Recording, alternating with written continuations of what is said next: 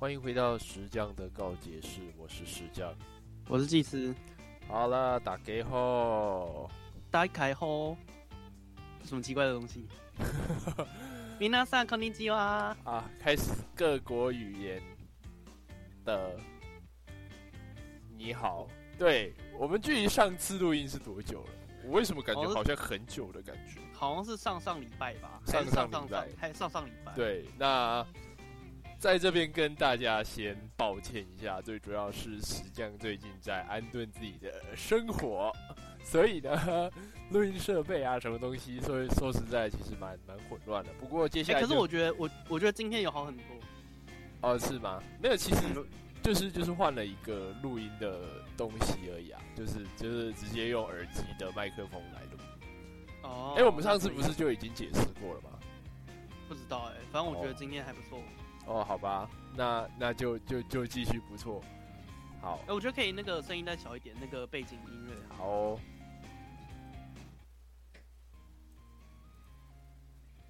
那今天要来聊什么呢？今天呢？我刚想到了三个主题。好，OK。我先我先讲完，等下再讲那个我们要讲的重点。我我觉得你可以，我们我们从第一个主题先聊。然后聊聊不完的时候，呃，就是聊完的时候，我们再聊第二个主题。哦，可以啊，这样子我们就可以拿来下次用。是十分节俭的射日占星。嗯，蛮节俭的。射日客家星。嗯，那你要先聊聊哪个？我们先聊第一个。哦，我打的第一个嘛。对。哦。你知道我当当你没有办法决定你想要吃什么的时候啊，就是心里想一个数字，然后呢从第一间开始数，然后比如说心里想第二十七间，那你就从第一间开始走，走到第二十七间。如果他是卖一间卖衣服的，那你就往下走一间。对，所以有时候你就说，比方说第二十七间，然后你走到一间面店，然后那间面店刚好是你讨厌的。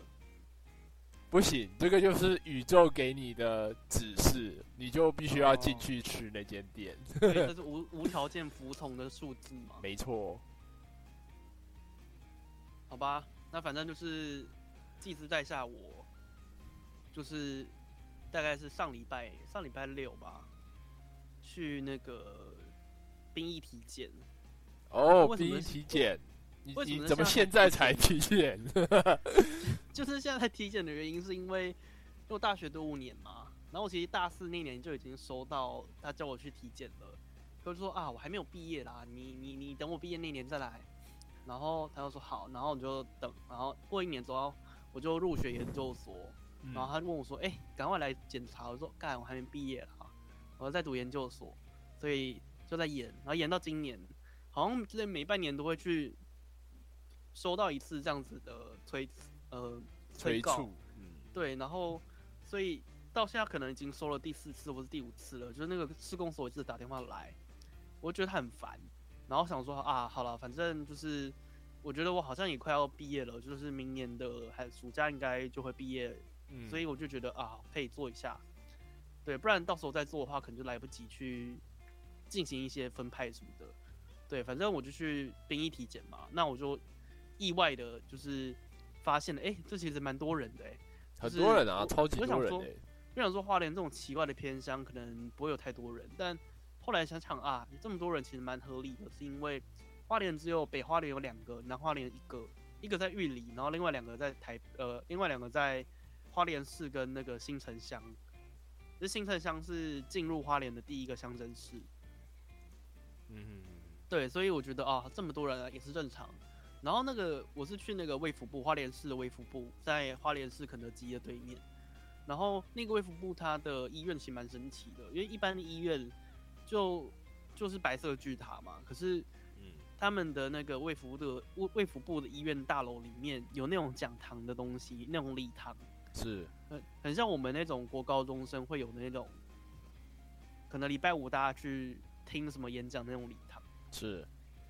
然后在里面就是第一关，他就我们现在外面排队，然后排队的时候进去第一关就是进去拿那个问卷表什么的，嗯然后要去拿那个手环啊什么的，嗯。然后拿到那个之后就开始要跑大地游戏了，就总共其实意外的蛮多科别的，嗯，就是有什么抽血啊、验尿啊，然后内科、外科、牙科、耳鼻喉科、身心，嗯嗯嗯嗯，牙齿，那叫什么？牙医？牙医啊，就牙科对对对对对，对，大概是这几种吧。嗯，啊，还有眼科，眼科，嗯，眼科对，然后我就我就跑跑跑，然后我觉得比较印象深刻的是两个吧，一个是内科还是外科忘记了，就是那个内科，他就是说啊，他要看你的那个身体的部位有没有缺陷，是就是在衣服底下的部位有没有缺陷，衣服底下的部位有没有缺陷？对，他要叫你全裸在那这个不是内科吧？这个是外科吧？哦是哦，对吧？内科是你要吃进啊去的地方，对，那个那个是内科，我想到，我想到，我想到内是外科科医生了，对对对，是外科。然后他就叫我脱掉，然后他就超雷的，就是花脸都很雷，就是他他叫我就是脱掉，就裤子拉下来，因为因为其实进去那个诊疗间，然后护士在那里，在外面的那个空间，诊疗间的外部，嗯他，就请三个异男，然后就先把衣服脱光，然后就留内裤，这样哦比较快。所以进去的话，医生叫我把内裤脱下，然后他就叫我面对他，然后开始转一圈。嗯所以我就转了一圈之后，他就说好，现在穿上你的裤子，然后请踩上一个，好像是要测你有没有那个青蛙脚什么之类的东西。嗯，对，测那个足弓的那个，然后就踩了两下，然后就没了。就我觉得这这还蛮蛮轻易的哎，就是好随便的感觉哦。他连他连他连戴手套去指诊或是触诊都没有，他也没有翻看看到底有没有缺陷，或是没有搓搓看你的就哪里是不是怎样的，嗯就觉得诶，这么简单的吗？嗯，然后第二件让我嗯觉，第二件让我觉得最气的是眼科，我就那时候应该有跟你讲，就那时候真的他妈超气的，就是进去的时候 这么，气，就是应该说他他整个走廊嘛，然后有很多不同科别，可是我不懂为什么眼科就是没有人排队，所以我在啊，想，可能眼科是最快的，那确实还蛮快的。那快的原因是什么呢？就是里面两个阿姨，就是里面应该是护士等级的人，他们就两个阿姨在那里聊天，然后我我甚至连医生都没有看到，嗯对，然后他们两个就在聊天，然后我就拿给他们那个那个表要叫他们填，然后他就先盖章，然后开始测，他先测我的那个眼镜到底是几度跟几度，嗯因为我的那个眼睛很特别，就是我的左眼是近视，右眼是远视，嗯，所以我的左眼是负的，右眼是正的，嗯所以它的视差就会非常大。哦，哎、我发现啊，我也是哎、就是我也哦是一只远视，一只近视。对。这好像有一个神奇的专有名词，可是我忘记叫什么。我我曾经查过，就是就视差、啊，不是不是，它有一个更专业的名字，更专业的名字，这么屌。你可以，查看看。好。哦、反正就是，呃，他测完镜片之后，就叫我去比那个比手画脚那个嗯。上下左右，上下左右，然后就比，然后想说啊，这个东西应该是左右都要对称量吧。就是他他叫我，因为我有戴眼镜，所以是戴眼镜的左右眼跟没戴眼镜的左右眼，总共有四嗯次。嗯嗯，但他只有让我比三次，我就觉得干很奇怪。嗯然后盖盖盖之后想说，呃，不可能，我我知道我的身份一定是，一定一定不会这么简单就结束这一关，所以我就拿到那个那张他盖完的表之后，我就离开。嗯离开的时候，我想说越越想越不对，你眼睛几度啊？我回去，然后我眼睛是负两百多跟正、正两百左右吧，哦，那感觉好像也不深呢、的不深啊，确实不深。嗯然后，呃，所以我就回去嘛。我想说，对，然后我最后会决定要回去的原因，是因为我看到我的那个，因为我知道负的是近视，正的是远视，嗯可是那个阿姨她没有想到这一点，就把两个都填成负的。然后她填负的时候，就是他们两个在聊天，然后聊天的时候完全没有看我一眼，嗯就是他们就聊他们自己的，然后我就有点像是被盖章过水一样。我们都觉得干怒不可遏，真是他妈超气的。然后进去他们也没有任何的介意什么的，然后就觉得我在找麻烦。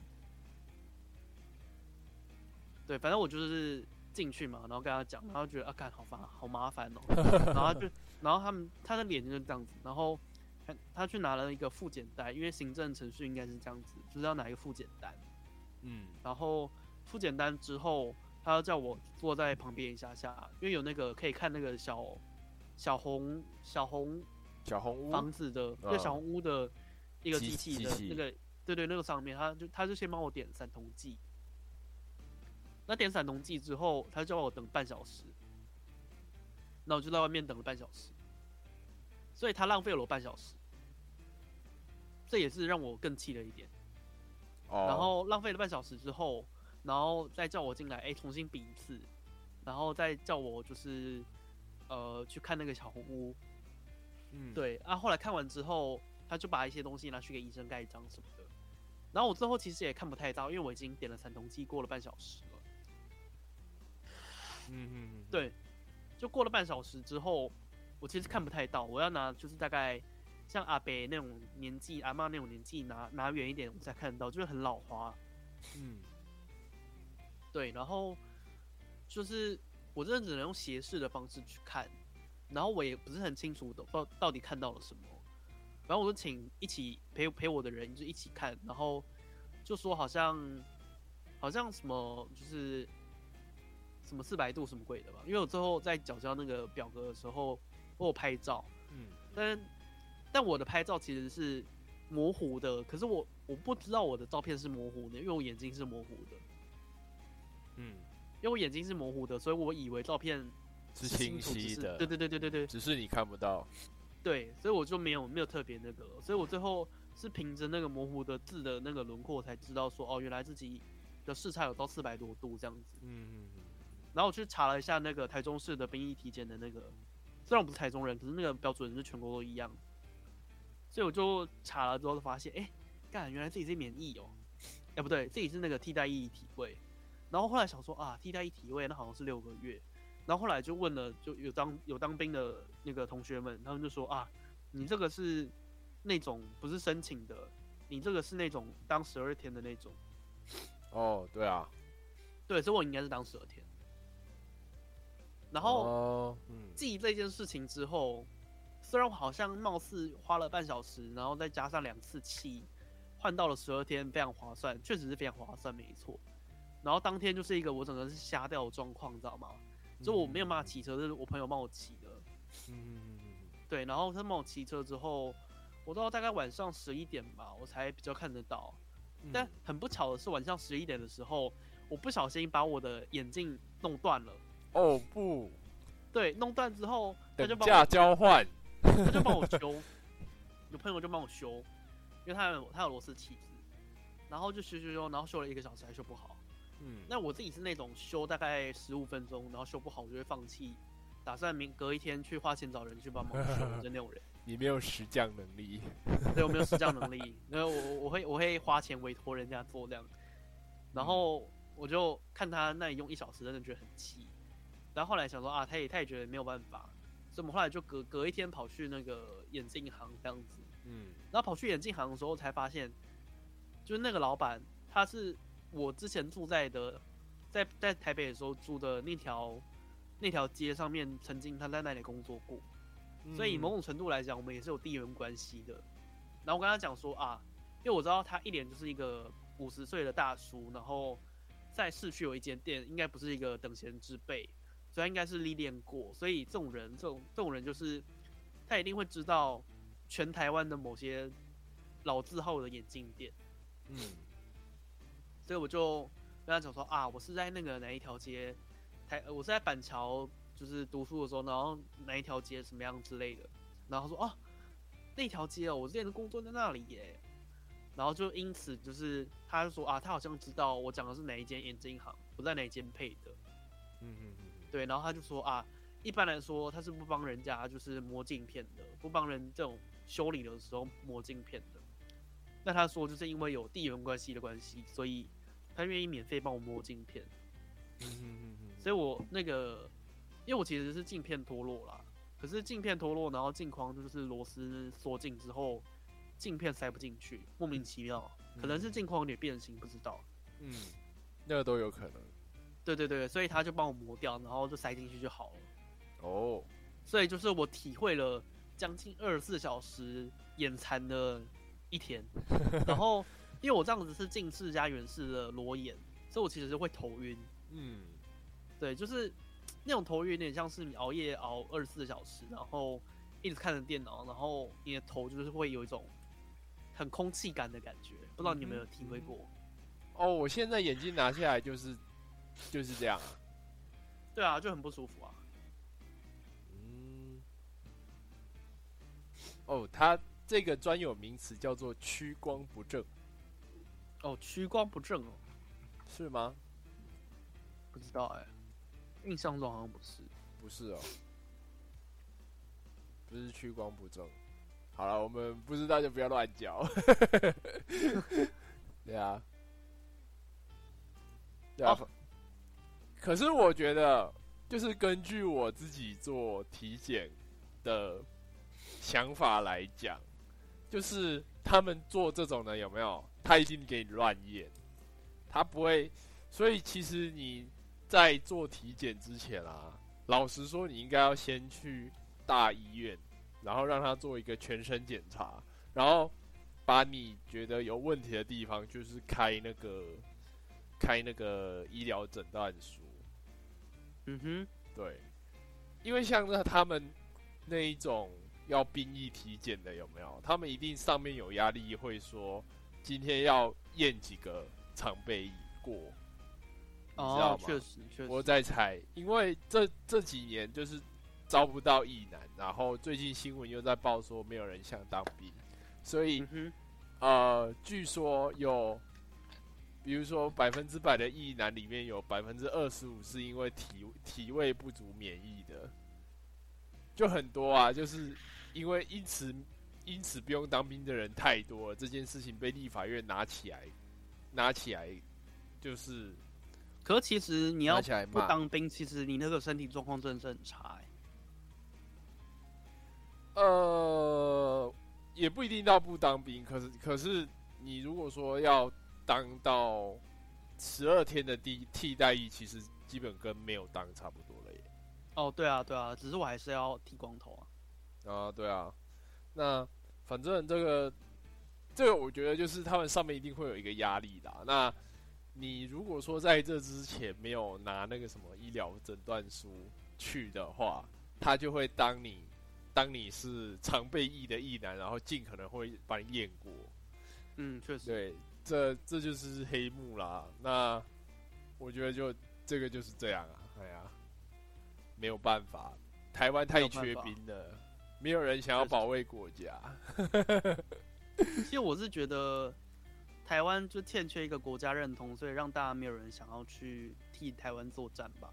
不是，我觉得，我觉得这是一个很严重的问题，是台湾的兵役的体制，让大家都不想进去受委屈，你知道吗？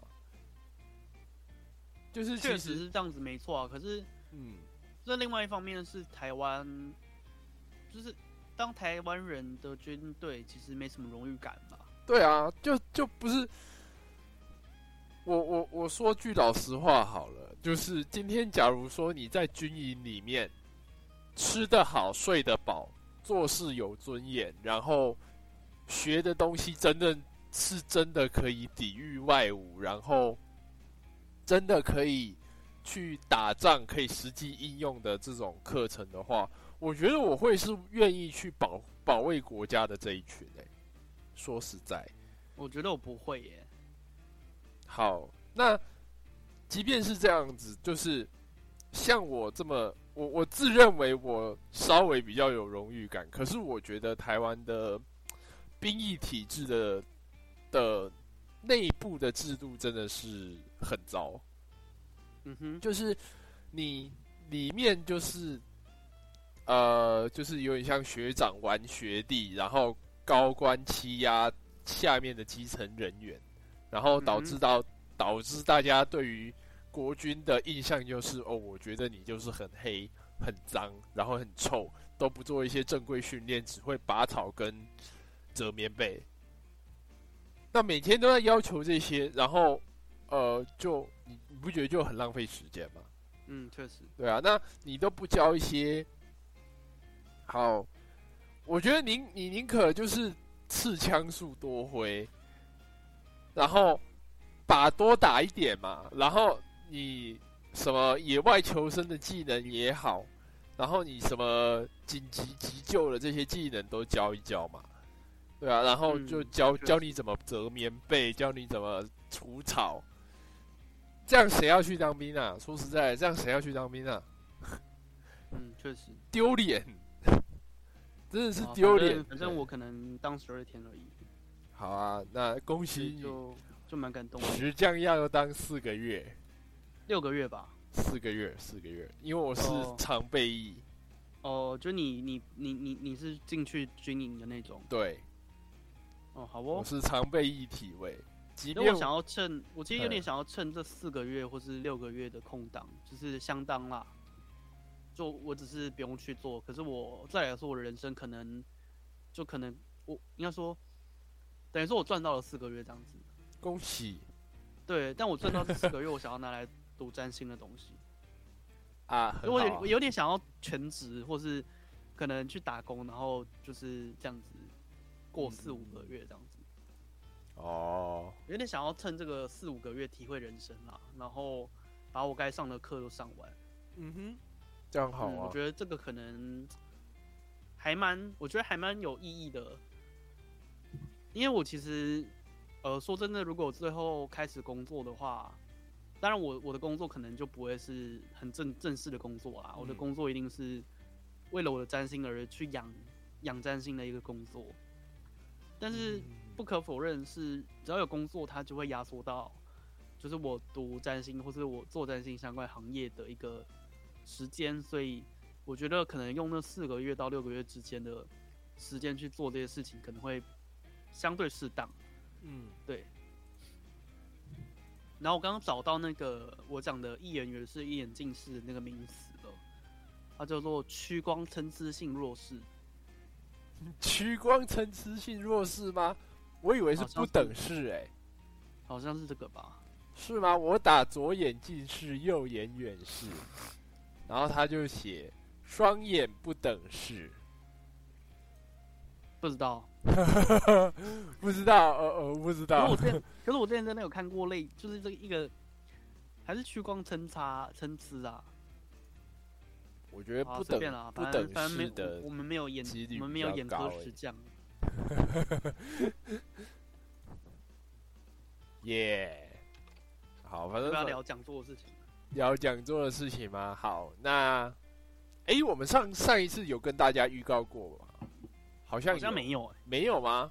好，不知道哎，太久了。那我觉得这一次可以预告一下，就是跟大家预告一下，如果说呃，对于射日占星的实体讲座有兴趣的话，那我。跟 Darren 老师呢，准备在啊二月的，就是大概过完年的一个月后，会举办一个实体的讲座。那会根据到时候的讨论以及参加人数，会考虑说是要以实体的或是线上的。目前这个是呃还没有定论，不过我们是偏好实体的讲座。好，那呃，整个课程的部分呢，实际上这边其实已经打完一本计划书了，大概十二页，打的十分的努力。嗯，真的，其真其实意外的还蛮有一回事的感觉。好，那呃，我先大概解释一下哈，我们到到时候的。活动的内容哦，那呃，首先就是占星的基本知识，然后还有就是我们会讨论说占卜啊、占星的这些行业有一些安全性的基本辨识。那你会不会遇到呃神棍来跟你要钱的这种呃？就是可能会有一些技巧可以跟大家分享一下。那再来就是我们会呃到时候有跟 Match Nineteen 这个网络行销公司呢有做一个合作，那他们会以呃类似座谈会的方式询问祭司说：“诶，如果说你一个外行人的身份。”那我们要怎么去理解占星以及命运带给我们的这种各种的考验？那这个时候呢，就会带领大家一起去，呃，问一些问题。就是除了除了行销公司那边的主持人问问题之外，那我们也会引导大家对于占星的有一些问题想问的。好，那就是可以趁这个时间来问。那到第三个活动呢，我们会现场抽出啊现场解盘的机会。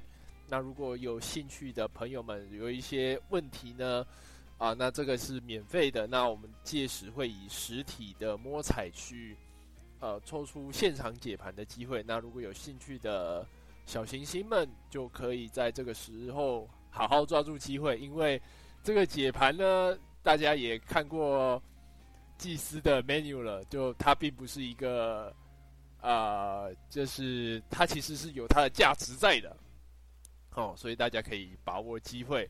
那最后结尾呢，就是我们会呃有各个厂商呢去做交流以及咨询。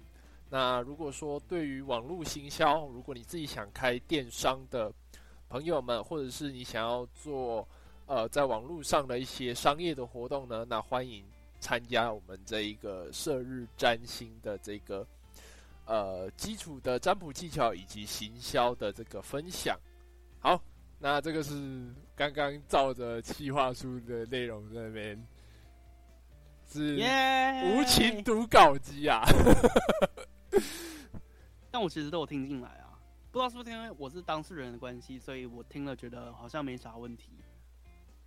呃，我觉得是这这也是有有关啦，就是毕竟我们都是策划的人，那我们其实不大了解说我们现场的朋友们他们最希望听到的是什么东西，所以我们大概也只能大概猜说，哎，大家喜欢听什么？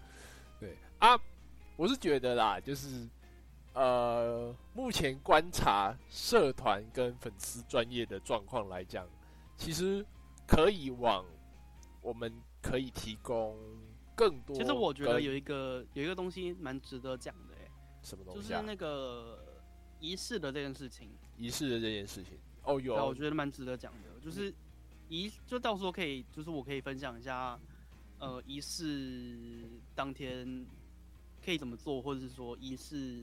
怎么样算是一个比较好好的仪式的时间？就是哦，如果要单纯的用一些简单的方法去看的话，嗯嗯嗯。那像我就会有问题，就呃有问题，就是说，如果是仪式的话，因为你你是负责择时嘛，那时间有了，那人要做些什么，对不对？那怎么样会算是一个好的仪式？哎，对耶，其实这件事情就是。怎样算是一个好的仪式？就是我现在在学一个魔法课程嘛，嗯，然后刚好最近刚好今天或是昨天这这几天有在读魔法课程的东西哦，然后就对于所谓的仪式有一个它的怎么讲 general understanding 嘛，但我不会说我可以理解所所谓的呃占星魔法的仪式是什么，因为还没有学到那个程度，可是我大概。大概有个概念，就是哎，为什么仪式是仪式的那个样子？为什么仪式要准备那些东西？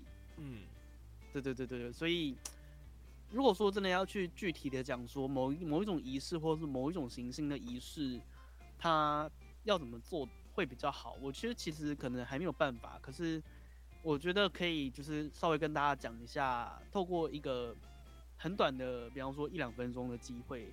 跟大家讲一下，哎，其实祭司是有在关心，呃，这个仪式相关的事情的，就也有点像是要让大家知道说啊，之后如果你有仪式相关的问题，可以过来问我这样子。我自己的，我自己是对于仪式的认知就是，啊，它会带给你一个转变，就我觉得说，因为你要准备仪式的话，你要准备很多东西啊。对对，那你会期待说，这一个仪式的前后它会有所差别。所以我觉得，你如果说要我自己根据以前在制作那个呃土星的那个护符的时候，就是就是，我觉得你的你的心境上。好，会有一个转变的感觉。那它基基础上就是一个以石匠角度来讲的一个成功的仪式。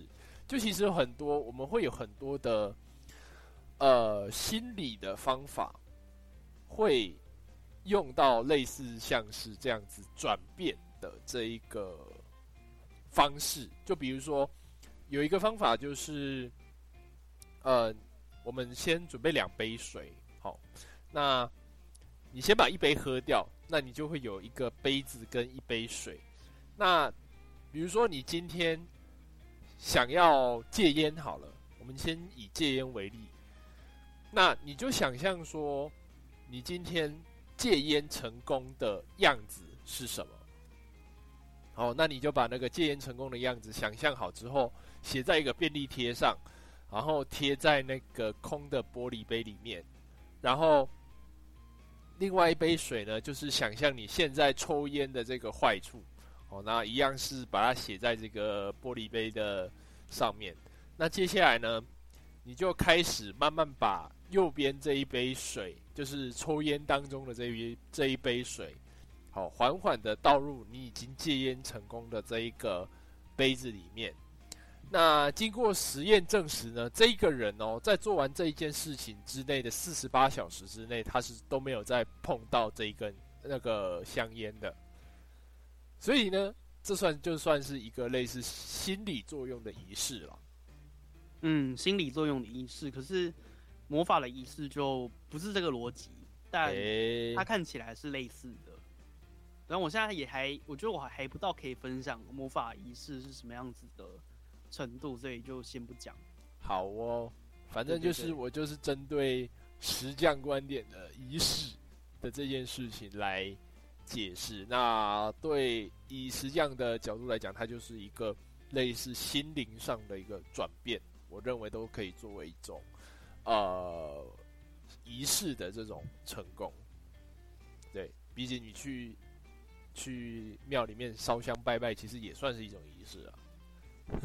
其实我觉得，我觉得到时候可能，因为我自己有时候在生活当中去思考，呃，占星相关的事情，我可能不会从一个脉络去思考，嗯，我可能就是从一个点去思考，然后我觉得我可以分享这种点状思考的一些想法，然后我觉得这其实好像确实还蛮有用，还蛮有用的。我举个例子好了，等一下，等一下，等一下，嗯。点状思考跟脉络思考的差别在哪里啊？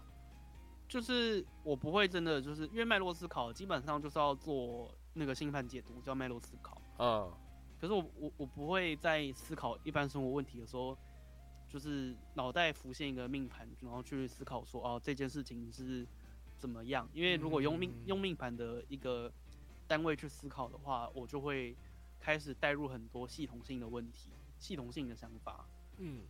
对，但如果是单纯的就某一个真相去看的话，那我可能比方说就会用比较快的方式去理解这件事情。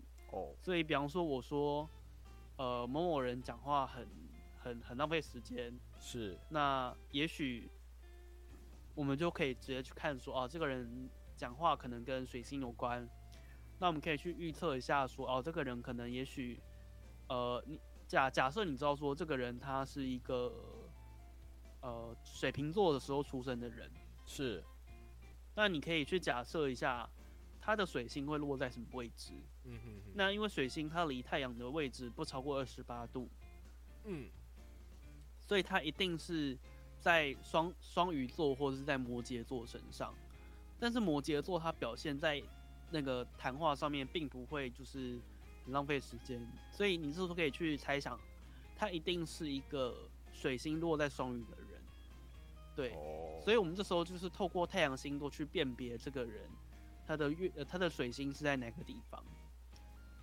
对，就是哦透过点状的思考去去猜说，好，那我今天知道他可能呃讲话可能不这么机灵，那那也许我们就可以去再更进一步推测说，哦，这个人因为水星呃水星怎么讲？因为他的说话的方式暴露了他水星其实非常的不够好，嗯，所以我们也可以去猜想说，也许水星不够好，那这个人他可能的学术能力就是不不足的。几率就比较高。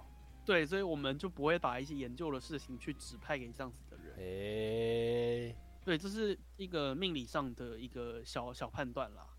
对，所以嗯我觉得到时候讲座可以琢磨这个东西多一点点。那我觉得它也是一个一般人比较好去操作的东西，因为因为如果要，因为应该说如果不使用点对点的一个方式去思考的话，嗯直接让呃直接让一般的听众去拿起一个理论性、系统性的东西，会太那太难难了啦，。太难了。对对对，太太拿不起来，所以就我觉得，呃，用点状的思考，它是最好也是最适合的方法。哦，那那当然也会告诉大家说，就是一些呃星座，还有一些行星的基本知识这样子。嗯，对，所以就是以点状，然后以案例为主的这种思考方式，我觉得这其实就是呃最适合这种初学者，然后就是对于外部的人员想要开始理解这些东西的时候，用案例来解释，真真的是最方便而且快速的。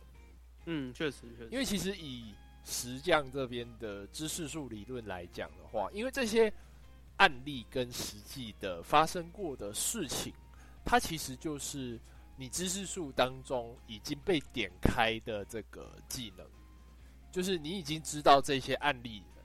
就比如说有人说话可能会吞吞吐吐，或是反反复复，那这个人的这个真相是已经知道了，那我们可以反推回在星盘上他的呃星球的状态是怎么样。嗯，你再说一次。我说，我说我的意思是说，这一个好，它就是一个案例，那你可以从案例去反推回星盘上的状态，那借此去让一个外部的人员或是外行人去了解占星的这个东西。没错，就是其实点状的思考，它还是有它一定的逻辑的，而这个逻逻辑它会跟呃系统性里面的知识，它会有一些共振。嗯嗯嗯，对，所以如果你呃稍微知道一些点状思考的话，其实是有助于你去学习占星的技巧的。哦，了解了。对，那我当然就是也，因为其实应该说会来呃线下实体活动的，除了你是变态之外，就是应应该说就会是一个相对忠诚的粉丝吧，我觉得。嗯嗯嗯，对，那他当然也是学习动机更高一点的人。是。对，所以我觉得，呃，如果这些人要跟我学占星的话，我觉得我是可以的。好，OK，对对对。对啊然后我其实真的是非常想要招学生啦。这一期嘛，对啊 对啊，这一期啊，虽然我我我我已经正式发文在那个朋友圈了，可是还是没有人回我。我觉得是，啊嗯，可能没有做一个表格吧。没有，就是我我觉得是一个问题，是你没有，呃，该怎么讲，很，你有看过你有看过沙塔他们的的招生的那一种课程的那个宣传的广告吗？我要找一下哎、好，那比如说他会说课纲是什么吗？对对，我觉得课纲还蛮重要。就是你虽然说你要教占星，可是你没有告诉人家你要教什么。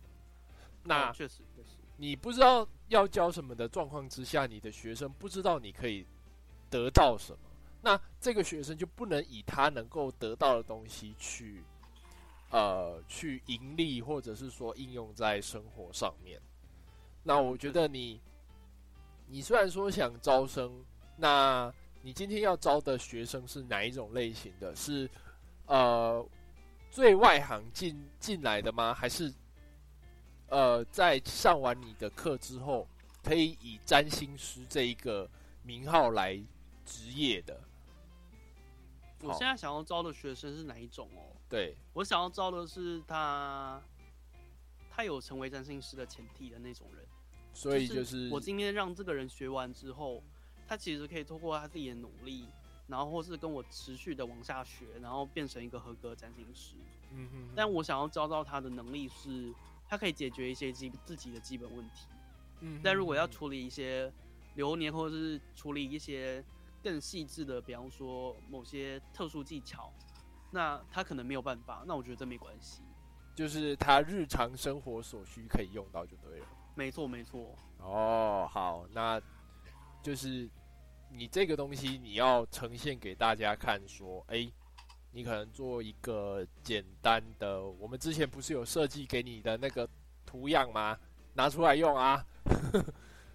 哦，你说那个发 IG 的那个对不对？对哦，那个确实有一阵子没有用。然后你把那个，比如说你的课纲，好，那它适合什么人？你就五 W E H 嘛，人事实地物嘛，就嗯哼，谁能用，什么时候用，哪里可以用，那用了有什么样的好处，对不对？你要有好处。人家才愿意花钱来跟你学嘛，不然谁要来浪费钱啊？钱很难赚的，是不是？所以，嗯，你要把这些东西就是写清楚之后，然后你用你用那几个套板，然后套一套，然后到时候拿给我看，可以。然后到时候你就可以有一套就是完整的，类似像是课程大纲的一个。小广告的贴文，这样。其实，在另外一方面，就是我还是觉得我应该要先稍微把那种秀课的那种展览课，然后先做一个做一个影片，然后丢到我自己的丢到我自己的脸书分脸书个人页面上面。嗯嗯，确实。我觉得大家这样子可能，对对，因为大家可能会不是很确定说，就是如果要直接跟我约说，哦，我想知道说大家怎么样，可能会有些心理压力。对，那如果让人家自己去看这个影片的话，那也许就就不会有这个问题。对啊，其实其实我很早就想做影片，可是碍于是说目前是实际上是十分贫穷的状态，要努力的赚钱。哦，我说的影片就是那种投影片的那个 slide 的录录录影而已。对对对对对对，但是这个里面的东西啊，你要你要说做影片吗？你。其实要做的事情很多诶，包括说你影片的呃内容要怎样子编排，就要从它的脚本开始。那你脚本说你要你要呈现什么样的东西，你可能要先用文字叙述打下来，然后我们去排说哪个东西要先先出现。你可能两分钟的影片，你大概要花两个月去做。这是有那个吗？哎，你不要不要不要小看这个东西哦，因为你这个东西，你花时间下去做，跟你随便弄弄一个影片的那个效果真的差很多。哦，确实，嗯，那但是当然是我们也可以去用以量取胜啦，就是你就是随便剪一个片，然后但是你每一次都做不一样的东西，然后用量去压大家的视。就是就是视觉的那种感受啊，可是这个两个的效果，我自己认为还是就是像呃，我们就就讲沙塔他们做的，就是他就是做了一个非常漂亮的一个影片，那甚至他们那个我看看到他们那个是花大钱做的哦，就是他们几乎的是是用那种全动画的方式去做。对，很大钱啊！对，那那个真的真的就很大钱。那目这个也是目前《射日战星》暂时还没有办法达到的这种境界。你要找设计师画，那每一帧，哦，每一帧都是用画的，那个真的是会需要花不少钱。所以我们暂时就只能用，呃，用只简单的图片，然后带入就是一些介绍这样。对，但其实小动画，嗯，我觉得他们的这样子的。影片动画其实我觉得效益没有到很大哎，嗯，可是很吸引人啊。说实在，很吸引人，就是点赞率只有十而已。它哦整个他整个粉砖的点赞率比我还要低耶，就是那个平均的贴文点赞，可是那是他平均贴文点赞啊。嗯，可能是他的主要市场是放在中国大陆吧，哦，那就没办法了。我觉得是啦。然后台湾只是做出版社相关的业务而已。嗯，当然他，因为但我我觉得真的是这样子，就是他的授课，他的授课很多课程都是用那个简体中文在在写的。哦，那当然，那简体中文也不只有中国大陆在使用，就是马来西亚那些地方有华人地方，他们也都是用嗯简体中文。嗯，对，然后他们也可以，他们也都是使用 Facebook，所以好像也还好，就是可以理解。可是确定的就是他没有针对台湾的观众去是去下这个功夫。啊，毕竟台湾的人人才那么一丁点大，对不对？对啊那，市场就差多多了。当然是说，我们也可以主打主打自由世界的市场啊。对啊，嗯，自由自由世界，真有趣，好有意识形态的 podcast。哎，我觉得就是对，就射日战星真的是急需成长。急需成长吗？那请祭司多多发文，有哦最近不是有对发蛮多的，请请多多发绯闻。我是真的很怕说自己被当成是一个绯闻的，就是粉砖啦，所以偶尔还是得发一下正常的贴文。呃可是你看，像像简少年他们也是绯闻发很多啊，可是他就没有被当成说是一个不大专业的。嗯，好像是哎、对啊，你有没有想过？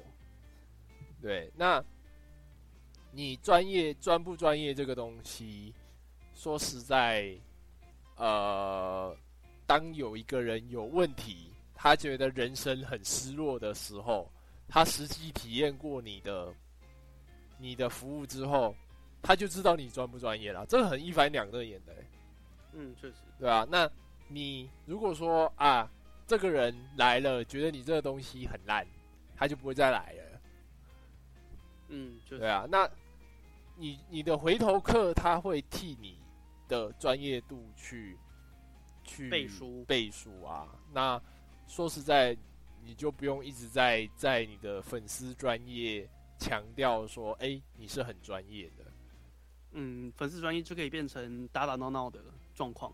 呃，对啊，对啊，对啊。那回到回到说你的专业程度的问题有没有？那你专业的文要不要有？还是要？但是就是，变成说你可能五篇文里面一篇是认真专业的文，专业的文，，那其他四篇就是跟大家互动啦。我觉得互动很重要。嗯，对确实确实，另外一个方面是，大家来的时候都是愁眉愁眉苦脸的进来。说实在，我我们在做命理产业，就是就是无事不登三宝殿的这种嗯，心态，大大大致上都是这样，无事不登三宝殿的状态下来的。那这时候，呃，你成功解决了他们的问题，然后呢，你让他走上更好的人生的时候，他在人生的路上可以持续的接收到你的指引。嗯，对，那这他就会逐渐从普通人慢慢变成庄园领主。所以其实其实我们这个产业的这种这可以后续获得大量的回馈的这种呃客客人，其实是需要培养的。嗯要培养的，对，是所以所以是需要需要培养的，所以我们还是我们就是就是我会希望说这个粉丝专业它是以一个呃我们是来协助大家的人生变得更好啊，只是说大家人生变得更好的同时，刚好也喂饱了我们的肚子，这样的这种这种嗯这种定位。真是没错呢。对啊，所以所以让大家开心，我觉得会是呃更有意义的、更有更更好的那个经营粉砖的策略。对对对对对，就是就是当大家都开心的时候，呃，说实在的，你的人生就会慢慢的步上正轨，就是大家互相帮助嘛。那你的这个呃，当旁边有人开始在协助你、在帮你的时候，对，那你在一个低潮期的时候，就比较容易回到一个正常的状态。其实我觉得有一个线下的课程，其实还蛮不错的。应该说，我现在人不在台北，就没有办法跟我的司仪们就是上课是面对面上课。是，对。但如果是面对面上课的话，其实就会有蛮多贴文可以去，可以去就是贴照片去发的。嗯哼，嗯哼，对对对对。其实未来其实一方面想要开线下课程是这样子啦。对。然后另外一方面就是。嗯，发的那个，呃，可能就是比方说约咖啡店上课啊什么的，嗯，就我觉得它可以是某种品牌的经营嘛，让人家知道说，哦，我是一个喜欢喝咖啡的人，嗯，那也许大家就大概知道说，哦，我做一个男生喜欢喝咖啡，那我大概过的是什么样的生活，嗯，那也许你是类似的人，或是你刚好有喝咖啡，就会过来，嗯，就是快快闪咖啡厅这样，嗯之类的吧。但其实，对啊，也是蛮想跟咖啡厅合作的啦。哦，安排，安排，安排。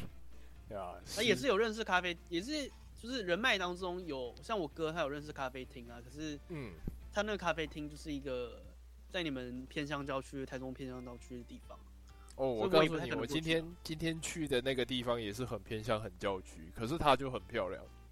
就是会有咖啡厅啊，对啊，啊，大家就是去那里放松的，啊，大家是慕名慕名去的呢。